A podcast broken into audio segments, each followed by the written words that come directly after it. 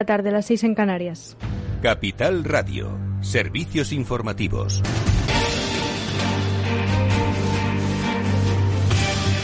Buenas tardes. Sanidad comunica 2.761 nuevos contagios por coronavirus y 39 fallecimientos. La incidencia baja hasta 6, 60 casos por 100.000 habitantes, la más baja desde julio de 2020. Sanidad autoriza también el 100% del aforo de los estadios de fútbol y el 80% en recintos cerrados tras decidirse por unanimidad en el Consejo Interterritorial del Sistema Nacional de Salud. Esta nueva norma entrará en vigor entre el 1 y el 31 de octubre. El acuerdo es, por unanimidad del Consejo, hasta el 100% en exteriores y hasta el 80% en interior, con todas las medidas no farmacológicas, obligatoriedad de mascarilla, no fumar, no comer y no beber. Y el índice de precios de consumo se dispara hasta el 4% en septiembre, su tasa más alta en 13 años por la electricidad. Sube un 0,8% en septiembre, siete décimas por encima de la tasa de agosto, según los datos avanzados por el INE. Con el dato de septiembre, el más elevado desde septiembre de 2008, cuando la inflación se situó en 4,5%, el IPC interanual encadena su novena tasa positiva consecutiva. En el comportamiento interanual del IPC destaca la subida de los precios de la electricidad y es que el precio de la luz en el mercado mayorista alcanza un nuevo máximo histórico. No parece tener techo. Este jueves será el, alto, el más alto desde que se tienen registros en nuestro país, 190 euros el megavatio hora, superando por poco el precio de hoy. A las 9 de la noche se pagará sobre el dos, sobre 221 euros, un 6,5% más que hoy. Y en la sesión de control al Gobierno se ha tratado también las previsiones de crecimiento económico después de que la semana pasada el INE corrigiera en 1,7 puntos a la baja las previsiones del Gobierno para el segundo trimestre del año. El PP pide la demisión de la vicepresidenta primera y ministra de Asuntos Económicos, Nadia Calviño, a quien recriminan que en cualquier país de Europa el ministro de Economía habría dimitido después de tal batacazo. La portavoz del Partido Popular en el Congreso, Cuca Gamarra, dice que con su ministerio España está a la cola de la recuperación en Europa. 48 horas después, 48, de hablarnos usted de crecimiento robusto y de ratificar el cuadro macro que tiene que servir de base para los presupuestos generales del Estado, el INE, su INE, revisó a la baja el crecimiento del segundo trimestre del 2,8% al 1,1%. Nunca en la historia del INE se había llevado a cabo una corrección de esta magnitud. Por su parte, la vicepresidenta primera ha explicado que a lo largo de estos años se han observado muchas revisiones al alza y a la baja de los distintos organismos y ha puesto de relieve la dificultad estadística en situación de pandemia. En este sentido, ha declarado también que el INE tiene intención de crear un grupo de trabajo técnico para mejorar las metodologías en este contexto. Además, ha defendido la política económica del Gobierno para salir de la crisis, que dice es muy diferente a la anterior gestionada por el PP. 48 horas después, 48, de hablarnos usted de crecimiento robusto y de ratificar el cuadro macro que tiene que servir de base para los presupuestos generales del Estado. Bueno, no era ese el audio, no importa, después lo podemos escuchar en el balance con Federico Quevedo. Y bueno, sobre la subida del salario mínimo interprofesional a 965 euros aprobada en el pasado Consejo de Ministros y que entrará en vigor mañana mismo, se ha pronunciado a las puertas del Palacio de la Bolsa de Madrid Antonio Garamendi. El presidente de la COE critica al Gobierno por negarse a implementar el incremento de 15 euros en los contratos públicos. El Estado imponga una subida del salario mínimo para que las empresas lo paguen, para que los pequeños empresarios, básicamente los pequeños empresarios lo paguen, para que los autónomos lo paguen, pero sin embargo el Estado se niega a implementar ese salario mínimo en los contratos públicos. Es decir, te invito a cenar, pero pagas tú la cena. Y el líder de los socialdemócratas alemanes, Olaf Scholz, quiere empezar ya a negociar cuanto antes la formación de un nuevo gobierno. Su primera parada, el semáforo, refiere a la apuesta de Scholz por una coalición roja, verde y amarilla de los socialdemócratas con los verdes y los liberales. El líder de CDU, Armin Laschet, que aún no ha renunciado oficialmente a intentar suceder a Angela Merkel, ve mucho malestar en su partido tras conseguir los peores datos de la historia. Y es todo por ahora. Les dejamos en Afterwork con Edu Castillo.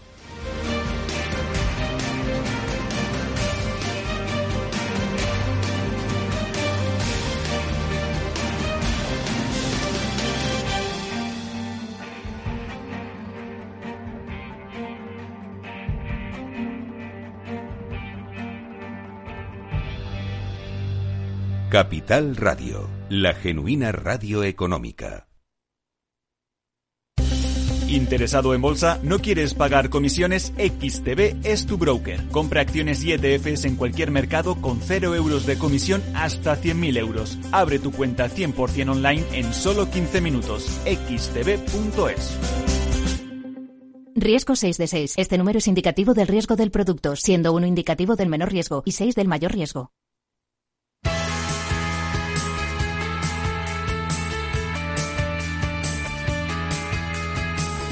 Después del trabajo, After Work, con Eduardo Castillo, Capital Radio.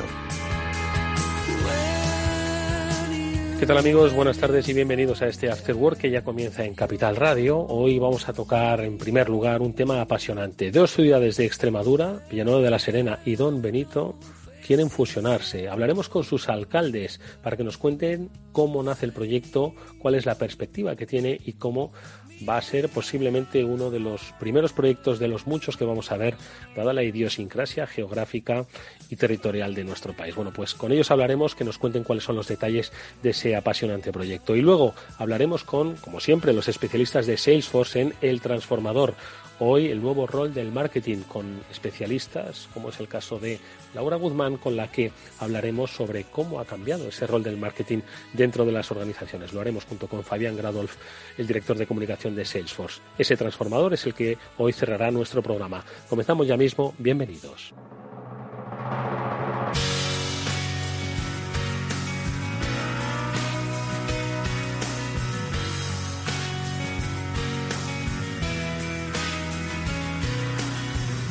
Como se lamentaba el otro día en Twitter un profesor universitario, una de las noticias más destacadas de lo que es este último trimestre del año, pues había pasado prácticamente desapercibida para los medios nacionales. Y es que la actualidad informativa es frenética, es impactante, es devoradora de titulares. Lo merecen, por supuesto. Sin embargo, nosotros no queremos dejar pasar por alto el anuncio de fusión de dos importantes municipios. Esta es la noticia que no queremos dejar pasar por alto que son dos municipios de Badajoz, Villanueva de la Serena y Don Benito. No queremos dejarla pasar primero por una cuestión de magnitudes, porque esta fusión o este anuncio de fusión estaría creando, si no me equivoco, la segunda ciudad por PIB de la región y la tercera por número de habitantes por detrás de Badajoz y de Cáceres.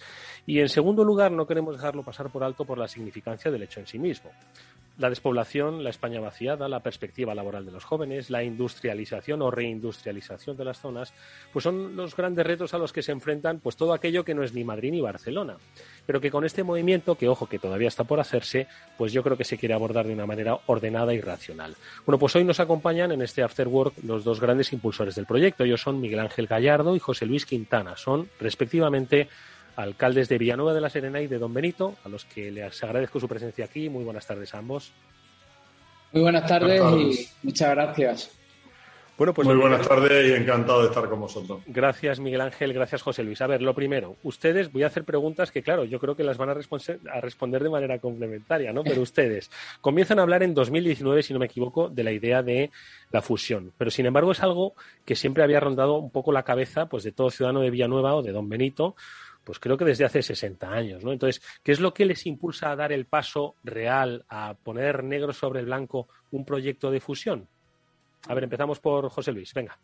Bueno, eh, eh, son evidentes, muy evidentes las ventajas que tiene unir estas dos poblaciones tan cercanas, tan interrelacionadas, pero que habíamos vivido de manera paralela. Había habido intentos anteriores que no habían llegado a buen puerto y decidimos en el 2019 que era evidente que era bueno eh, buscar la fusión de los dos municipios y por lo tanto lo teníamos que hacer de una manera distinta, como así se ha hecho, con una forma distinta y que esperemos que esta nueva fórmula pues nos permita conseguir esta fusión entre los dos municipios.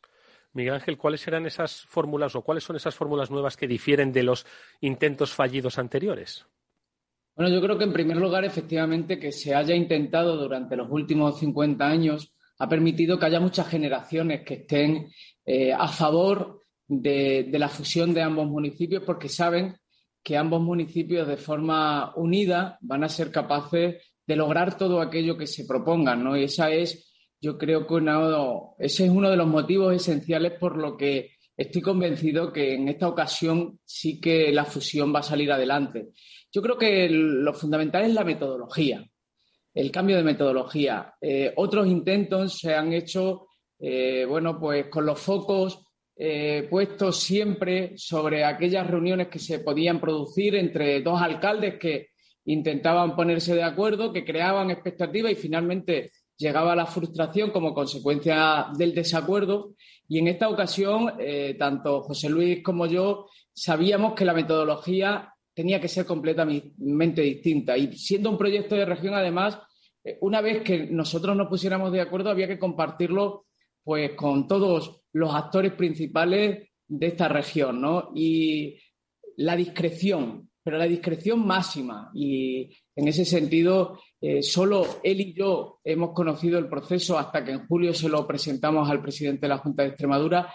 Ha sido vital porque eh, nosotros teníamos los dos muy claro que esto era necesario para el futuro de las nuevas generaciones, no tanto para nosotros, que tenemos la vida más o menos hecha, sino para las nuevas generaciones. Y a partir de ahí pedimos un estudio, un estudio científico que avalaba lo que ya sabíamos, que no era novedoso, pero que era necesario también tener y tenerlo además actualizado. Y a partir de ahí nos sentamos en lo que se podría denominar la mesa camilla, él y yo, para abordar desde la generosidad. Yo creo que este proceso es creíble fundamentalmente porque es generoso y porque eh, la generosidad parte precisamente eh, también en el ámbito personal de los dos, que los dos renunciamos eh, a ser alcalde de esa nueva ciudad, aunque los dos estaríamos encantados de poderla gestionar porque es un proyecto nuevo, un proyecto muy ilusionante. Y una vez que nosotros alcanzamos ese acuerdo desde la exigencia, también desde la renuncia, para llegar a ese acuerdo necesario eh, que mejore eh, el futuro de esas nuevas generaciones cuando ya lo compartimos. Y además, otro elemento sustancial es que eh, no solamente lo hemos tratado con los actores principales de la región, los tres presidentes, los grupos de la oposición, es decir, los grupos parlamentarios y posteriormente, por supuesto, también con, las juntas de portavoces de nuestros respectivos municipios, eh, hay algo que es esencial y es que la participación de los ciudadanos va a ser lo que determine el carácter de no retorno con esa consulta que se realizará en los dos municipios y que tendrá una, eh, un carácter eh, vinculante. Ahora hablamos un poco más de cómo vais a implicar la sociedad civil, ¿no? Desde ciudadanos, empresas, sindicatos, en no solo la consulta, sino en la propia construcción del futuro de, de la ciudad, ¿no? Ya no vamos a dejar de, vamos a dejar de hablar de ambas ciudades, ¿no? Pero se me, se me antoja pensar, estamos en Capital Radio, es una emisora económica, que esta fusión debería verse con la naturalidad con la que se ven las fusiones entre empresas, ¿no? Y que además siempre aplaudimos, porque siempre buscan una mayor competitividad, una mayor productividad, crecimiento inorgánico. Y yo creo que también hay que verlo desde esa óptica, José Luis. Pues totalmente. Eh, principalmente uno de los sectores, no el único, pero uno de los sectores que se ha volcado inmediatamente en apoyar la fusión es el mundo empresarial. Esta además es una zona con una potencia empresarial muy importante y que ve nuevas formas de negocio, nuevas formas de desarrollo de sus propias empresas. Y todo el mundo económico eh, lo ve con muy buenos ojos, eh, el sector financiero y el sector económico eh, ve con muy buenos ojos esta fusión y desde luego da unas posibilidades que no teníamos de manera separada. Nosotros somos dos ciudades que no, somos, no éramos ni pequeña ni grande, que estábamos ahí en un tramo de población entre los 20 y 50 mil personas, ahí en un intervalo eh, en el que nos encontrábamos y queríamos dar un salto importante.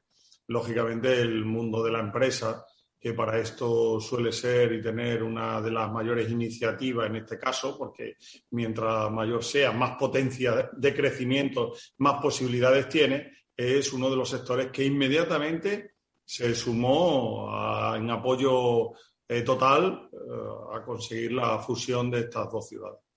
Miguel Ángel, ¿y cuáles son, obviamente, es un proceso que se inicia ahora y que pasa por una consulta, aunque ya hay la base de un, de un, de un informe científico que avala una serie de resultados, pero ¿cuáles se prevén como los efectos eh, inmediatos o a corto plazo que tendría la fusión de Villanueva y Don Benito, de Don Benito y Villanueva? Bueno, aprovechando que eh, hacía alusión eh, a que los procesos de fusión entre las empresas se ven con cierta normalidad, pues también hemos aprendido de eso, ¿no? ¿Cuándo nos enteramos realmente de que dos empresas se han fusionado? Pues cuando lo va a aprobar su consejo de administración, porque realmente está hecho. Si se pues, filtra antes, los medios lo tiran. Efectivamente, por eso, por, por ese, ese método o esa metodología diferenciada de discreción absoluta y donde la base principal de no retorno es que eh, nuestras ciudades eh, lo aprueben, creo que ahí está verdaderamente el éxito y estoy convencido que significará el antes y el después de dos ciudades que deciden unirse para crear una identidad nueva que sume y yo creo que eso es fundamental. ¿Cuáles son los efectos? Pues el primer efecto es eh, el que siendo dos ciudades como somos, ni grande ni chica, como muy bien decía José Luis, al final las dos acabamos siendo freno de la otra. Porque quien gobierna en la región, al final, si determina o cree que puede venir un proyecto importante a la zona, eh, siempre está la disyuntiva. Si lo pongo en Don Benito, se enfada el de Villanueva. Si lo ponen en Villanueva, se enfada el de Don Benito. Por lo tanto, el primer efecto es de eh, acelerador.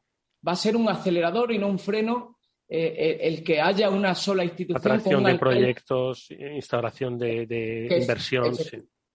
Que vele efectivamente pues, por, el conjunto de la ciudad y no tener que velar, como ahora velamos, porque es nuestra responsabilidad por una parte, cada uno de su municipio.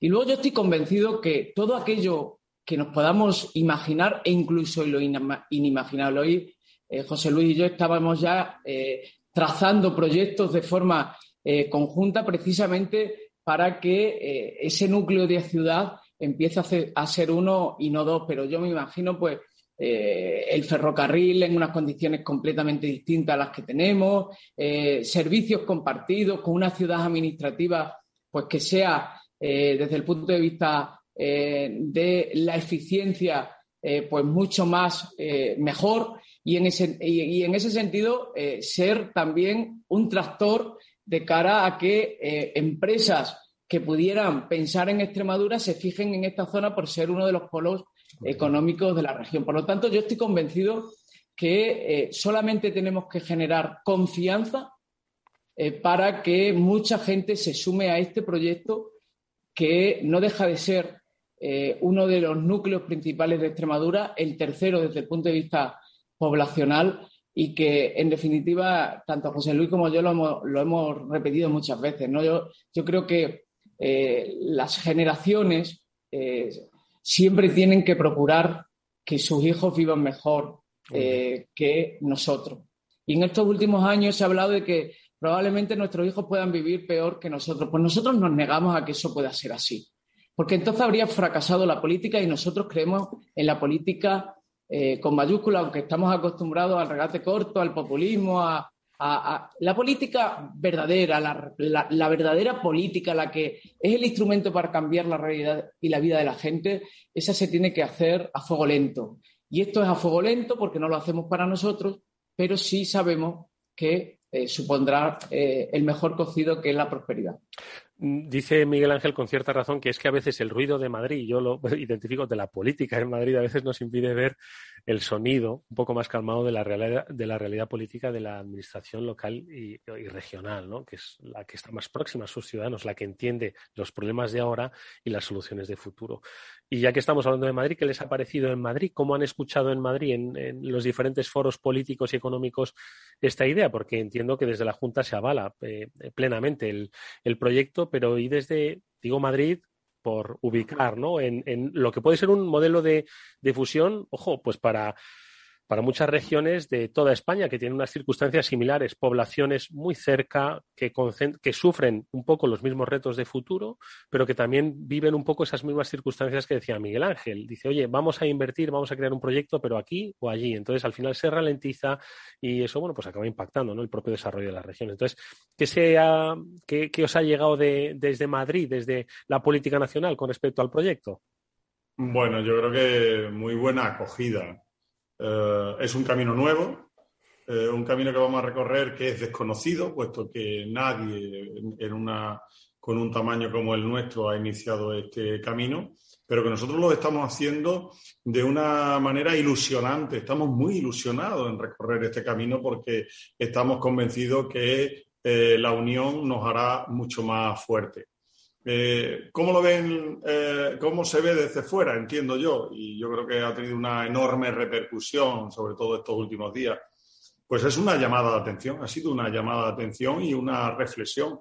Este modelo no es para que se haga solamente aquí con nosotros, con Don Benito Villanueva de la Serena. Este es un modelo que se puede hacer en muchísimos sitios y probablemente lo puedan hacer. También se tienen que dar las condiciones para que esto se vaya a, llevar a buen puerto. Yo creo que, desde mi punto de vista y la visión que yo tengo, es que está muy bien recibido por parte de Madrid.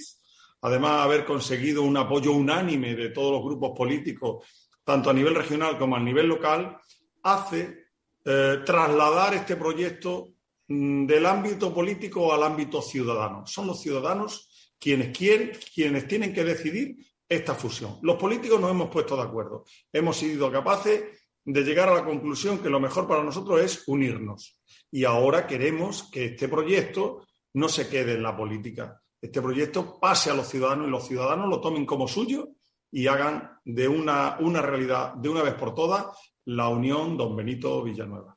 Madre mía, a ver si toman buena nota en Madrid. Miguel Ángel, ¿quieres eh, apuntar algo? Sí, no, eh, yo, eh, la reflexión que hacía José Luis es una realidad. Yo creo que esto es un ejemplo también. Desde luego es un proyecto de región y un ejemplo de país. O sea, yo creo que para el país, para España, es un ejemplo donde otros se quieren separar, dividir y, y al final divide y vencerás. es decir, cuando se dividen eh, territorios, al final vence otro que no es el propio territorio.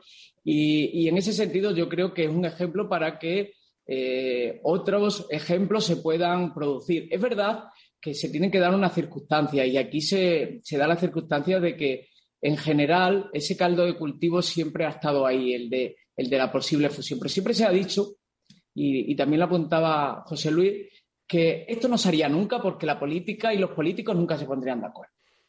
Ah, esto es una cosa que los políticos no se pondrán de acuerdo. Bueno, pues los políticos se han puesto de acuerdo.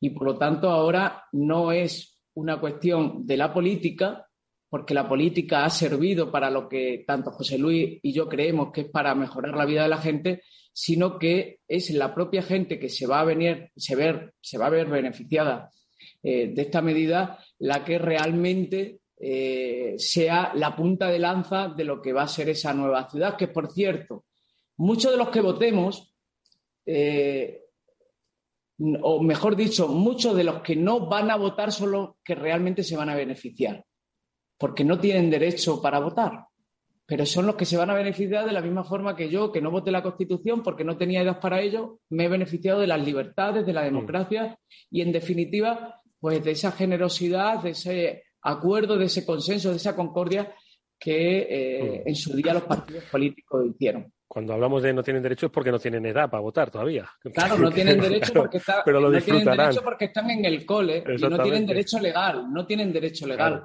pero tienen derecho a que sus padres le garanticen a disfrutar. Mm. Oye, pues habiendo superado la dificultad o una de las dificultades mayores, que es el del acuerdo, que últimamente se dice que en nuestro país es muy difícil llegar a acuerdos, bueno, pues aquí se ha llegado a un acuerdo. Eh, no obstante, entiendo que no son las únicas dificultades que van a tener que sortear en el camino, ¿no? Entonces, ¿dónde habéis identificado eh, las dificultades al proyecto? Estamos hablando de que el objetivo es que se logre esta fusión para 2031, dentro de 10 años, ¿no? donde tienen que pasar muchas cosas y, como digo, el camino fácil no va a ser eh, y encontraréis dificultades. ¿Dónde, ¿Dónde, las ubicáis? ¿En cuestiones de carácter eh, administrativo, en cuestiones de carácter económico, en cuestiones de carácter cultural? Bueno, yo creo que eh, primero tenemos que superar esa consulta popular que realizaremos en el año 2022.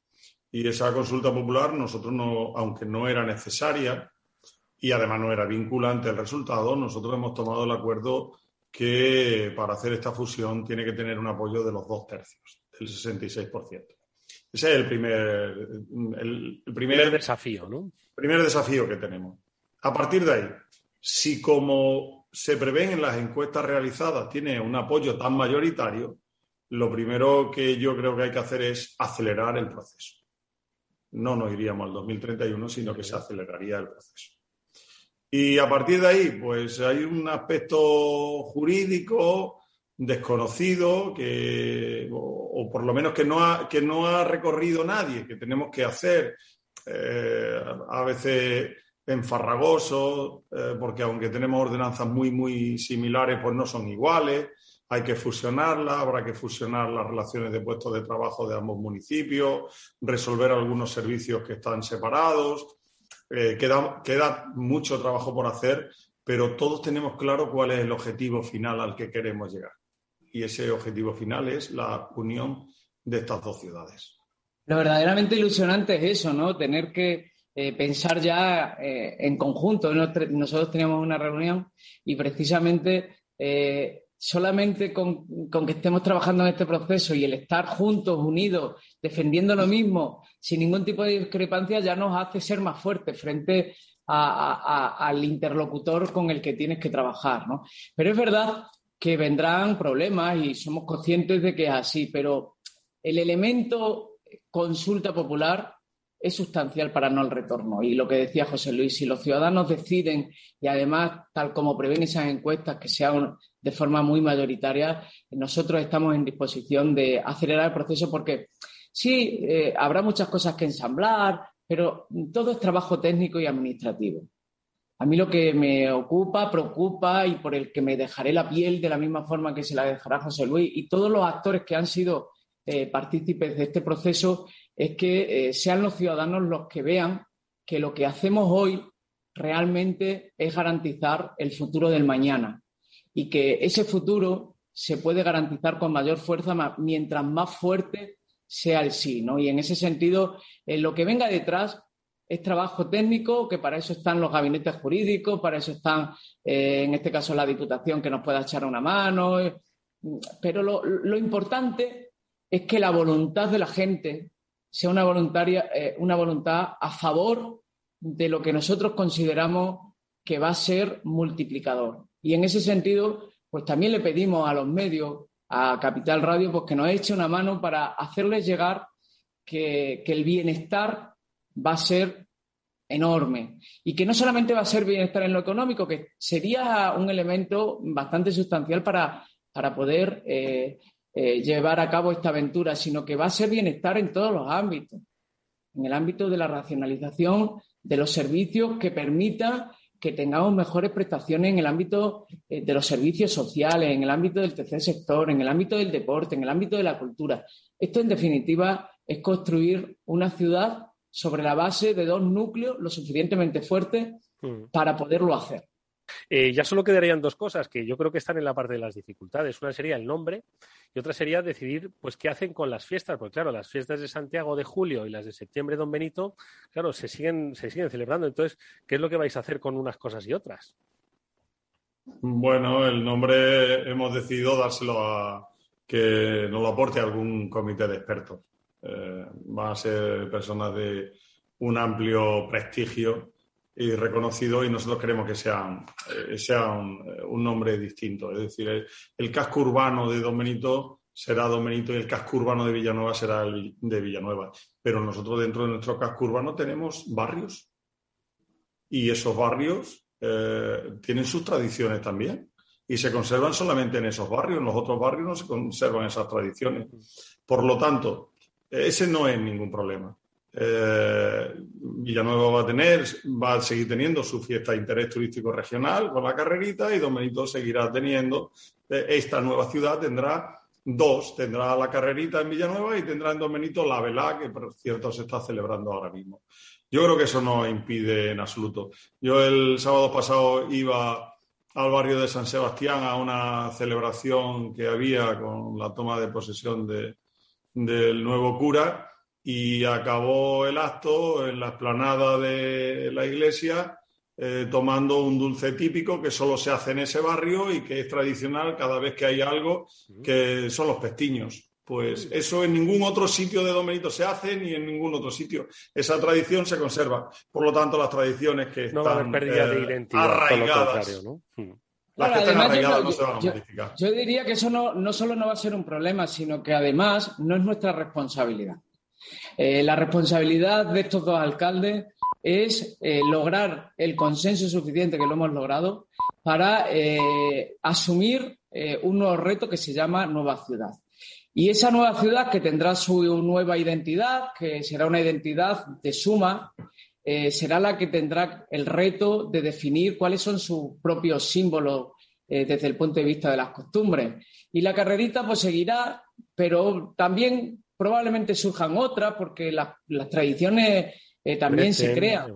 También se crean. Yo, eh, José Luis será de Don Benito, yo seré de Villanueva y lo hemos repetido siempre. Mi hijo probablemente que ya tienen eh, conciencia, o sea, son, tienen 12 años en el caso de mi hija, probablemente también se referenciará más con, con Villanueva. Pero los hijos de mis hijos, cuando se registran en esa nueva ciudad y tú le digas que eres de Villanueva, mm, dirá, eso es una antiguaya eso está muy bien para la historia. Yo soy de esta ciudad como cuando yo le hablo de mi hijo de la peseta y dice, ¿y eso qué es, papi? Pues algo así. Para nosotros era fundamental, porque era con la que podíamos vivir, eh, pero para ellos no representa nada porque su moneda es el euro. Pues en el mismo sentido yo creo que, tenemos que pensar que nuestra responsabilidad es esta y la responsabilidad de las nuevas generaciones, de aquellos que tengan eh, pues que definir el desarrollo de, ese, de esa nueva entidad, pues será la, aunar esfuerzos en, en, torno a esas tradiciones, ¿no? Y, en ese sentido yo creo que nuestra responsabilidad no es esa, creo yo. ¿eh? Bueno, pues yo creo que hay mucha expectativa, yo creo que está muy bien definido, tiene por supuesto que hacerse, pero yo creo que el camino es el adecuado, ya solo queda que los técnicos elijan bien el, nombre. Yo creo que es el, último paso que habría que hacer, pero bueno, os eh, eh, apoyamos en esta iniciativa, que yo creo que puede ser no solo una referencia para toda Extremadura, sino para muchas zonas de España, que tienen la misma disyuntiva, la misma idiosincrasia.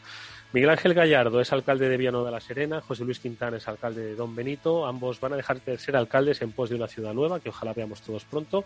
Os agradezco mucho este tiempo que habéis dedicado a Capital Radio. Os deseamos toda la suerte del mundo y desde aquí, de verdad que mm, gritaremos fuerte por Extremadura, siempre lo haremos. Gracias a ambos, mucha suerte. Muchísimas gracias, buenas tardes. Muchas gracias.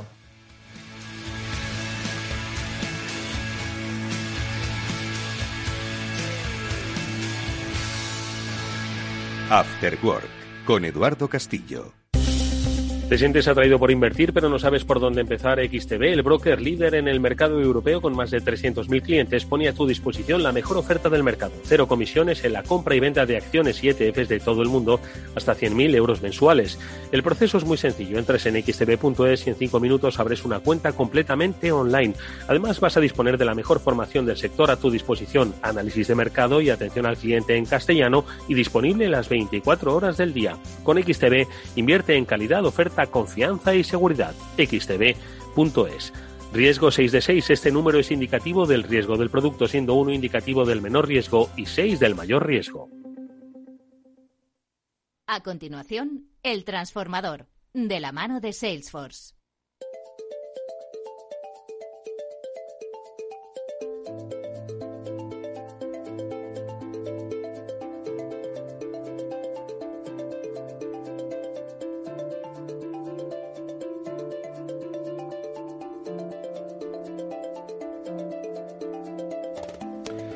Bueno, pues comienza ya nuestra sección El Transformador que desarrollamos con los especialistas de Salesforce y que hoy va a hablar de un tema imprescindible para las compañías. Hemos estado hablando todas estas semanas sobre la necesidad de transformar esa organización, entendiendo desde ese punto de vista del cliente y de cómo toda la organización giraba hacia ella, gracias por supuesto a la tecnología y no solo a la tecnología en sí misma, sino a la em, cultura digital que se va incorporando a las empresas. Bueno, pues hoy nos vamos a centrar, yo creo que en el, en el elemento cohesionador de todo ello, que es el marketing. Ya hicimos un programa especial, pero hoy vamos a profundizar un poco más en cómo se debe transformar el propio marketing o cómo se debe entender dentro de ese concepto de transformación digital. Y lo vamos a hacer con eh, la ayuda de una de las mayores especialistas en esta materia dentro de Salesforce, que es Laura Guzmán. Ahora enseguida la vamos a saludar, pero antes saludamos a también otro viejo conocido de este espacio, que es Fabián Gradolf, director de comunicación de Salesforce, que nos acompaña en la compresión y en la reflexión hoy de este tema apasionante como es el marketing. Fabián, ¿qué tal? Muy buenas tardes. Hola, muy buenas tardes. Encantado de nuevo de estar aquí. Bueno, pues lo hemos dicho. Laura Guzmán es eh, vicepresidenta de Cloud Sales de Salesforce. Estamos hablando de la nube, pero es que al final todo lo que se desarrolla en la nube es poner de acuerdo a personas que tienen intereses de carácter comercial, de carácter empresarial, de carácter corporativo. Y todo eso y muchas cosas más las aglutina el marketing. Laura Guzmán, ¿qué tal? Muy buenas tardes. Muy buenas tardes y muchísimas gracias por contar con nosotros hoy y conmigo en, particular. No, no, eres tú la especialista, eres tú hoy la que a todos los que tienen que ver algo con el marketing y que nos están escuchando, pues que las reflexiones que hoy compartamos, pues les hagan entender que mm, no es que vayamos a cambiar la forma de hacer marketing que teníamos, pero sí de entender que hay una nueva forma de em, integrarlo dentro de las organizaciones, no solo con pensamiento tecnológico, sino también con herramientas tecnológicas, ¿no? Entonces, em, ¿por dónde empezamos, Laura? ¿Por la transformación de ese responsable de marketing en primer lugar? Me parece muy bien. Mira, a ver, nosotros tenemos la suerte de trabajar con muchos responsables, directores de marketing. Y bueno, si algo hemos aprendido este año y, se ha puesto de manifiesto en el comportamiento de los consumidores este año, durante sobre todo la pandemia, es que hemos ensayado, hemos investigado nuevas formas de consumir, nuevas formas de, de, comprar. Y al final los directores de marketing han estado a la cabeza de, esta vorágine ¿no? y estos cambios. Entonces, eh, lo que nos cuentan es, bueno, por un lado, ha pasado su responsabilidad por, o, em, su, rol por ampliar su responsabilidad. Son medidos por KPIs como satisfacción del cliente, eh, crecimiento en revenue, efectividad en ventas y por otro lado por la capacidad de adaptación rápida a situaciones en las que nunca nos habíamos visto, ¿no? Entonces, eh, si habéis visto Mad Men, la serie, no sé si la habéis visto, sois fans. Nos has pillado a los dos, nos has pillado a pero si nos haces un breve spoiler no nos importa, ¿eh? Laura, no nos importa. Bueno, yo es que soy mucho de series, soy mucho de series. Entonces, Mad Men, además tengo un pasado de publicitario que me gustaba mucho la publicidad. Entonces, Mad Men se desarrolla en el ámbito de las agencias de publicidad. Entonces, una de las, presentaciones que tuvimos eh, con un cliente en el, en el, departamento de marketing, pues una de las personas abrió la presentación con una diapo donde aparecía una foto y ponía From Mad Men, ¿no? que era el típico ejecutivo de la publicidad y tal, con la corbata al lado del creativo loco y demás, con otra foto de un nerd que ponía From Mad Men to Mad Men. ¿no? Y ellos decían, ahora lo nuevo es skills digitales, big data, matemáticos en el campo del marketing. Entonces es una revolución lo que, lo que lo hace yo creo apasionante. Digital skills, Fabián, ¿qué te parece? Pues me parece un, tema eh, fundamental y esencial. ¿no? De hecho, eh, hace unos días hemos publicado un estudio eh, que se lo ha realizado una consultora británica, RAND, para, Salesforce, eh, que habla precisamente de, la escasez de digital skills en el mercado europeo. Y básicamente más del 60% de las grandes empresas están teniendo problemas para encontrar profesionales con las capacidades digitales adecuadas. Pero claro, digital skills es, un concepto muy amplio, que va desde simplemente ser un usuario eficiente de determinadas herramientas corporativas a los especialistas en científicos de datos, programadores o, especialistas en inteligencia artificial. En el caso del marketing, como estaba apuntando Laura, eh, eh, hay un cambio fundamental en la profesión que se ha, ido produciendo a lo largo de los últimos años. ¿eh? No, todo se debe a la pandemia, ¿no? venía ya de mucho antes, pero que ha producido una aceleración vertiginosa y lo hemos visto en nuestra propia organización, en Salesforce, eh, que antes de la pandemia el marketing era eh, una actividad muchísimo más eh, relacionada con eventos y demás, y de repente durante un año ha sido 100% digital, lo, que, lo cual nos ha obligado a hacer un análisis de, de, cómo hacíamos las cosas y de cómo se ofrecen los resultados y se obtienen los resultados. Y Laura, y, lo decía Fabián, es que skills, el abanico puede ser muy amplio, ¿no? Si las centrásemos en marketing, que también debe ser bastante amplias, nos quedamos con alguna que nos digas, oye, mira, empezamos por esto, pero por esto, por esta, por esta razón en concreto. ¿Con cuál nos quedaríamos? Bueno, a ver, aquí es complicado escoger. Yo soy, eh, se habla mucho de la inteligencia artificial, entonces yo creo que formarse o que las, eh, los profesionales del marketing estén formados en inteligencia artificial es importante, ¿no? Al final, ¿por qué? Porque hablamos mucho de la explosión de datos. Pues al final, con la cantidad de datos de que disponemos las compañías y analizándolos y usándolos de manera correcta, pues se pueden hacer predicciones bastante precisas Y los datos no solo sirven para obtener información en tiempo real y para analizar, analizar resultados de campañas a posteriori, sino que deberían usarse para saber adelantarse, predecir y buscar soluciones a priori. ¿no? Entonces, el profesional del marketing, si entiende de inteligencia artificial, pues juega un papel muy importante, porque al final, bueno, muchas veces, no sé si os pasa a vosotros, yo muchas veces no sé qué necesito hasta que me lo dice alguien y me lo presenta.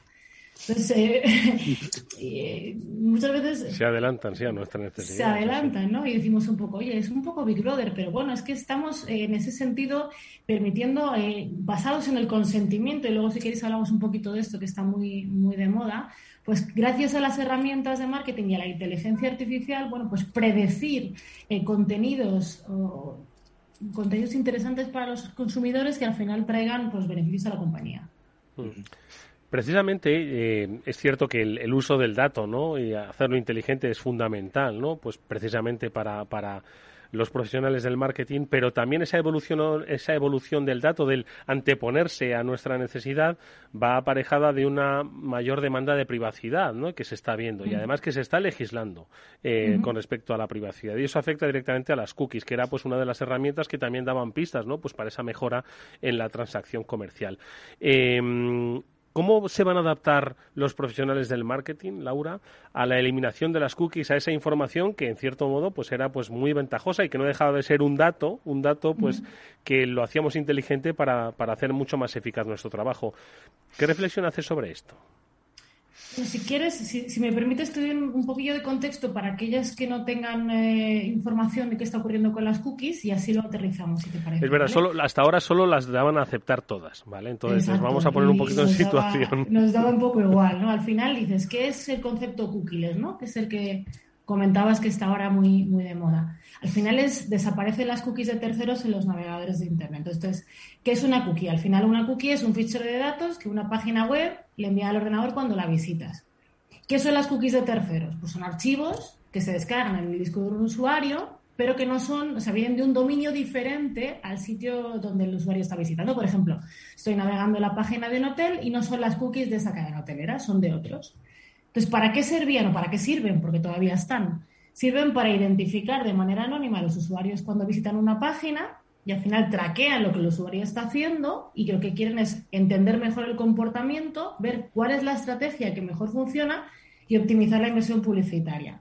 Pues, ¿qué pasa? Lo que comentabas. 2019, Firefox dice, venga, me sumo a Safari, que en 2017 decide bloquear las cookies de terceros y bloquea los rastreadores de usuarios. A ver, en ese momento, pues como solo el 15% de los usuarios navegaban en Firefox y Safari, pues tampoco tuvo mucho impacto. Pero de repente viene Google en enero del 2020 y dice que, va a bloquear esas cookies, que ahora lo ha retrasado a 2023.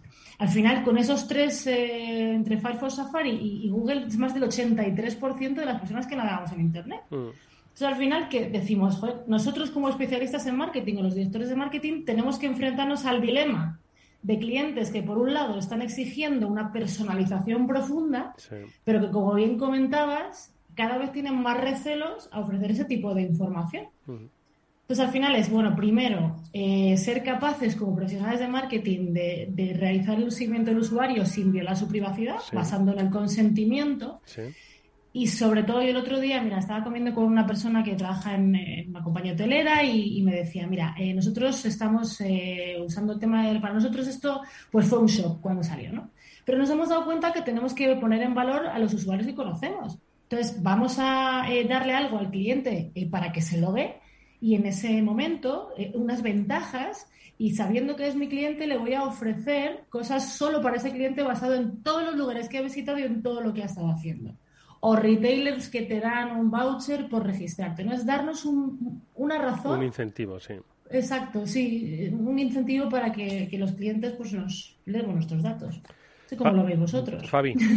Sí, no, yo eh, estoy escuchando atentamente porque no, no tenía tanto background sobre, sobre, este asunto y lo que reflexionaba, lo que se me, se me ocurría es que realmente eh, las estrategias de las empresas eh, quizá tenga que haber un pequeño cambio de, de el volumen a la calidad mm. de los contactos eh, y a buscar precisamente a perfilar mucho mejor al usuario y al cliente, a tener un conocimiento mucho más preciso de un cliente que voluntariamente está haciendo, teniendo esa relación con la empresa y de manera que se le ofrezcan contenidos y dentro de contenidos me refiero tanto a las campañas de marketing, a la publicidad, artículos, vídeos, todo, el, todo este ecosistema que, producimos, se le ofrezcan contenidos cada vez más relevantes. Yo, como, como mi área de trabajo está más cerca de los contenidos, eh, de esto es algo que entiendo. Tienes que producir contenidos de calidad, pero mm. por mucha calidad que le pongas a los contenidos, si no son de calidad no van a llamar la atención, por mucha calidad que le pongas, si no tienes una buena estrategia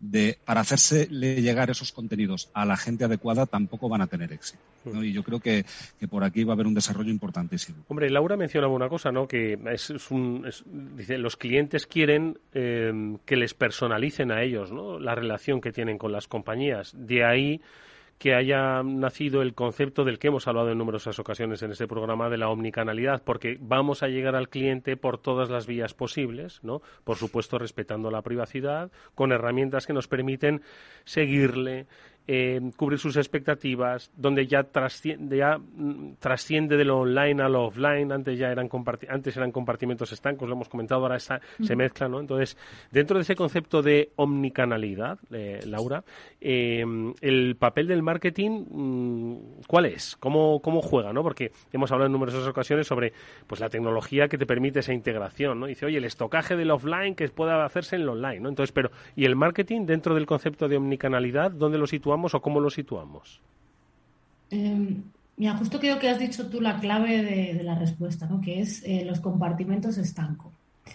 Nosotros llegamos a, una compañía ¿no? y, hablamos del tema de la omnicanalidad. Al final, eh, nuestros clientes dicen, mira, nosotros como, como consumidores de algún producto o servicio, como comentabas, ¿no?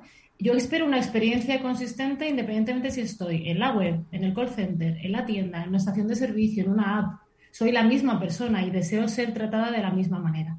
¿Qué ocurre? Que, como decías, las compañías a veces no son capaces de proporcionar esa experiencia porque todavía opera en silos o en compartimentos estancos, como comentabas, ¿no? A nivel de departamentos, a nivel de procesos y a nivel de tecnología y de datos, ¿no? Entonces, respondiendo a tu pregunta, la magia del marketing surge como, como eh, cuando las compañías consiguen romper esos silos y al final no orientarse tanto al producto, sino al cliente, poniendo lo que siempre decimos en, este programa, ¿no? Al cliente en el centro de todo. Y por supuesto, hombre, esto no solo depende del uso de la tecnología, que ayuda mucho, pero también eh, hay factores culturales, factores de gestión del cambio, etcétera.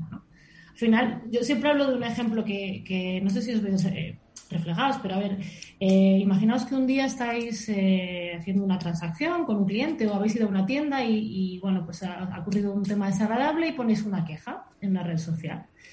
Pues si tuviéramos una solución de marketing que pudiera orquestar esa omnicanalidad, ese cliente o vosotros podríais ser excluidos de cualquier comunicación comercial eh, porque todavía no es el momento oportuno para contactar, porque estamos enfadados, y esperar resolver esa incidencia y cuando ya se resuelva la incidencia ser contactados para dar las gracias y ofrecer una compensación o cualquier cosa. No sé que parece bastante sencillito, es un poco complicado si no se tiene las bases de, tecnológicas y de procesos en la compañía. Fabi.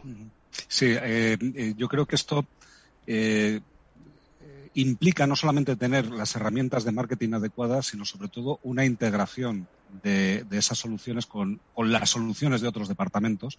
Y esto es precisamente lo que es el, nudo gordiano de la transformación digital. De lo que estamos hablando es de una transformación de esos procesos de negocio que permitan hacer esto. La tecnología hoy por hoy está disponible, la tenemos. Eh, eh, tenemos soluciones de marketing para hacerlo, tenemos soluciones de servicio, tenemos soluciones de comercio y las podemos ir integrando con diferentes piezas, organizando el puzzle. Pero si no haces un análisis de tus procesos internos eh, para conseguir que todo esto eh, funcione de una manera sin fricciones para, para, los diferentes departamentos y sobre todo sin fricciones para los usuarios, no estás realmente haciendo una transformación digital. Solo estás añadiendo software estás añadiendo mm. capas de software. ¿no? Mm. Y el software es imprescindible para la transformación digital, pero no es la transformación digital. Mm. ¿eh? La transformación es, es, más profunda. Oye, comentaba de todas formas, Fabián, que oye, muchas transformaciones ya se hacían antes de la pandemia. Parece que hemos sufrido un poco de adanismo con la pandemia y que ha venido a transformar radicalmente. Ha venido a acelerar, ¿no? Pero procesos que ya se estaban iniciando y que, como también ha expuesto Laura al principio, pues han servido como un campo de experimentación impresionante, ¿no? En una situación extraordinaria y excepcional, nos ha permitido hacer pruebas. Eh, y nos ha permitido, eh, yo creo que trazar un poco las líneas de futuro. ¿no? Entonces, eh, es un poco la, pregunta que yo os quería formular. Le quería formular, por supuesto, a, Laura con la reflexión de Fabián.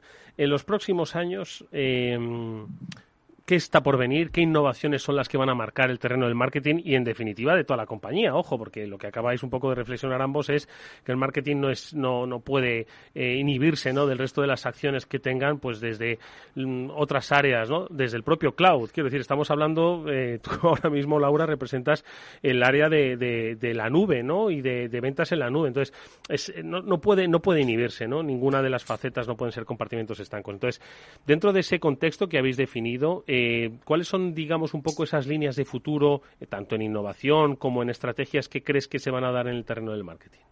Mm. Bueno, lo que estamos viendo tanto eh, dentro de Salesforce como, lo que nos comentan nuestros clientes es un concepto que, nos habla mucho, que es el, concepto del marketing empático que va bastante en línea también con lo que hemos comentado antes, ¿no? que el cliente se sienta escuchado, que el cliente le demos lo que se interesa y bueno, es cierto lo que tú decías, no, no solo ha sido el COVID lo que, lo que sí es verdad que ha acelerado. Eh, hemos visto que muchas compañías durante el COVID han mostrado mucha empatía con los consumidores, ¿no? Bueno, pues compañías que te mantienen puntos a uno volando en la tarjeta de, puntos, aseguradoras que, que, tienen un detalle con los clientes. Bueno, pues el tema del marketing empático, eh, nuestra perspectiva, bajo nuestra perspectiva de nuestros clientes, es un, es un punto importante en las estrategias. Luego, el tema de la agilidad. O sea, agilidad ante la incertidumbre. Eh, siempre hemos comentado la importancia de reaccionar de manera rápida. Ya hemos visto que, la capacidad de adaptación al cambio y flexibilidad son, son clave. Y al final es lo que decíais, no es solo tecnología. Es tecnología, es procesos de negocio, es estrategia, es, eh, es, formación, ¿no? Es que la gente esté formada y tenga capacidad para, para adaptarse y para coger un tema nuevo y ponerse a ello. Y luego la otra parte que también hemos comentado, pues continuar aprovechando la inteligencia artificial y todo lo que venga después para, bueno, pues para eh, combinaciones personalizadas, nuevos escenarios de comportamiento, eh, desde cosa más sencilla, agendar citas o recordar medidas de seguridad antes de una cita o, cualquier otro tipo de actividad. Fabi, ¿qué te parecen esas, eh, pues, esas eh, previsiones? Me, parecen fantásticas. Me quedo con lo del marketing em, empático. Yo también, yo también. Yo, ¿eh? creo que, para muchos de nosotros no sé, nos hemos sentido durante años casi como agredidos por el marketing, ¿no? Porque nos llegaban campañas de todos lados, eh, anuncios y, hablo incluso de antes de la era de Internet, ¿no? El, marketing y la publicidad tenían mala prensa en general. Eh, eh, ahora creo que es una oportunidad de oro para, darle la vuelta a esa, a esa idea y ver los departamentos de marketing de las empresas con las que interactuamos como usuarios como esas organizaciones que nos están ofreciendo productos, servicios y soluciones que realmente nos interesan. Y, y si lo hacen con empatía, mejor que mejor, ¿no? Porque te vas a sentir mucho más a gusto y mucho más, eh, con muchas más ganas realmente de seguir interactuando con esa empresa. fíjate que utilizo interactuando y no comprando. Comprando es una parte de toda esa interacción, ¿no? de, todo lo que haces. Pero eh, eh, a la gente le gusta interactuar con, con, las marcas a las que tiene respeto y a las que tiene cariño. Y no le gusta hacerlo con las, con las demás. Le gusta hacerlo de esta manera. O sea que estamos hablando de que al final todo esto se traduce en temas como la fidelidad del cliente, etcétera, etcétera, que realmente eh, tienen, mucha más trayectoria de cara al futuro que el simplemente el seguir, seguir bombardeando al público con mensajes publicitarios. Desde Salesforce, por supuesto, tenemos tecnología, eh, sobre todo para el área específica, muchas más áreas, ¿no? Pero del marketing automation, ¿no? Que estamos hablando hoy, que al final pasa por, por automatizar procesos. Entonces, automatizar procesos de captación de clientes, eh, procesos de quiero más clientes y quiero asegurar que la inversión no solo se usa para captar nuevos clientes, sino eliminar los que ya tengo. Conversión y sobre todo fidelización, lo que decíais, que los clientes sean fans y que los clientes vuelvan a comprar un servicio o producto basado en la experiencia que han tenido con nosotros, porque los clientes somos muy, muy infieles. Bueno, pues eh, exactamente. Se trata un poco de lo que dice Fabián. Em, empatizar, conocer, profundizar, sin invadir la privacidad, pero sí haciendo inteligente el dato, aprovechando ese conocimiento, el que nos viene tanto en físico como el que nos viene tanto en online, ¿no? Que al final no, no, uno no es de mayor o de menor calidad que el otro, Fabián. No, no, no, indudablemente. Ahora mismo eh, vivimos ya desde hace tiempo en un mundo híbrido en el que está todo integrado, eh, todo lo que es online, offline, realmente ya no lo puedes llegar a distinguir y es una nueva forma de trabajar y una nueva forma de, convivir eh, entre ciudadanos y empresas. Y yo, como, como, reflexión final, sí me gustaría hacer un apunte sobre una frase que estaba de moda hace unos años, ¿no? que se decía que todo director de marketing sabía que tiraba a la basura la mitad de su presupuesto, pero no sabía qué mitad. Ahora sí lo sabe y además lo sabe de manera inmediata y lo sabe de manera efectiva y puede tomar eh, decisiones en tiempo real porque la información le está permitiendo hacer una gestión muchísimo más eficaz de sus recursos. Pues eh, me ha parecido una reflexión muy, muy interesante para, para, terminar y para cerrar, por cierto, temporada de una sección El Transformador que comenzó ya hace unos meses y que nos ha traído experiencias empresariales de todo tipo, tamaño, condición de empresas que han entendido eh, que la transformación no solo es una cuestión tecnológica, sino que es una cuestión cultural. Por eso, Fabián, sí que me gustaría este último minuto de programa, bueno, pues invitar a los oyentes a que eh, naveguen en las redes sociales, tanto de Capital Radio como de Salesforce, o que visiten el área de podcast de eh, Capital Radio para eh, poder escuchar esas experiencias empresariales que, como digo, pues van desde compañías como Repsol, como Deutsche Bank, o compañías como CTT Express, como EFAME, estamos hablando de distribución farmacéutica, o estamos incluso eh, hablando del Banco de Alimentos, que fue el, último programa que tuvimos, o la propia experiencia de Ilunion, ¿no? de lo que es eh, empresa social y cómo ellos, eh, de alguna forma, bueno, pues utilizan la tecnología para transformar la vida de quienes forman parte de las organizaciones y de quienes, bueno, pues trabajan con ellos como empresas y como consumidores, Fabián. Sí, sí, nosotros, o sea, creo que en, las últimas semanas, en los últimos meses, hemos eh, mostrado en este programa experiencias fantásticas, algunas relacionadas, casi todas relacionadas de algún modo con el marketing, porque lo que comentábamos que es el pegamento de, de, buena parte de la transformación digital, al final todos nuestros clientes, de un modo u otro, estaban hablando de cómo hacer esa personalización del trato al cliente, etcétera, etcétera. Eh, hemos traído experiencias estupendas y las vamos a seguir trayendo, sin duda alguna. Por supuesto, siempre aquí en el Transformador de Capital Radio, que en directo cada miércoles os espera a las siete y media y, por supuesto, cuando queráis a través de las eh, redes y de la página web de Capital Radio, esas experiencias de empresa y de transformación y que hoy han protagonizado eh, o ha sido protagonista el marketing y los deberes que tienen que hacer los CMOs, los Chief Marketing Officers, los responsables de las compañías y, por supuesto, de todos los otros compartimentos que trabajan de manera conjunta. Lo hemos hecho con la ayuda de Laura Guzmán, vicepresidenta de Cloud Sales de Salesforce, a la que te agradecemos mucho que te hayas acercado a este transformador. Laura, muchas gracias, mucha suerte y buen verano. Muchísimas gracias, un absoluto placer estar con vosotros. Y por supuesto a Fabi Grandolf, eh, Gradolf, el director de comunicación de Salesforce, al que como siempre gracias por tu disposición y reflexiones. Gracias Fabián. Muchísimas gracias a vosotros. Amigos, nosotros nos despedimos hasta mañana, que volverá el Afterword de Capital Radio, como siempre a las 19 horas aquí en la sintonía de Capital Radio. Néstor Betancor gestionó técnicamente el programa, os habló Eduardo Castillo. Hasta mañana.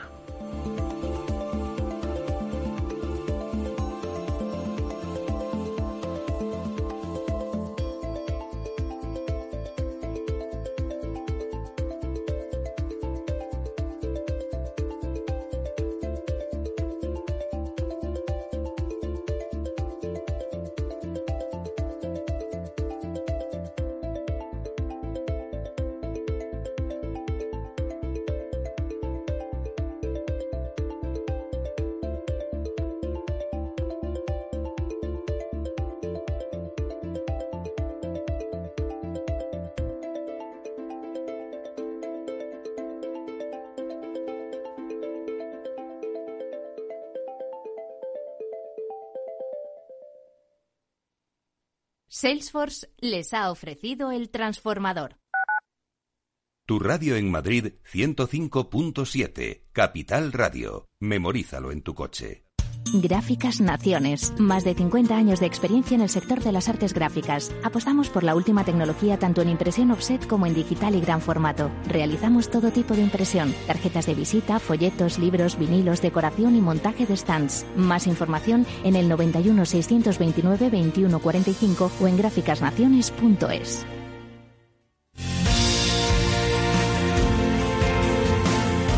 eres empresario, emprendedor, autónomo, dueño de un negocio, este es tu sitio. Negocios de carne y hueso 360. De lunes a viernes a las 3 y media de la tarde en Capital Radio. Con Mariló Sánchez Fuentes.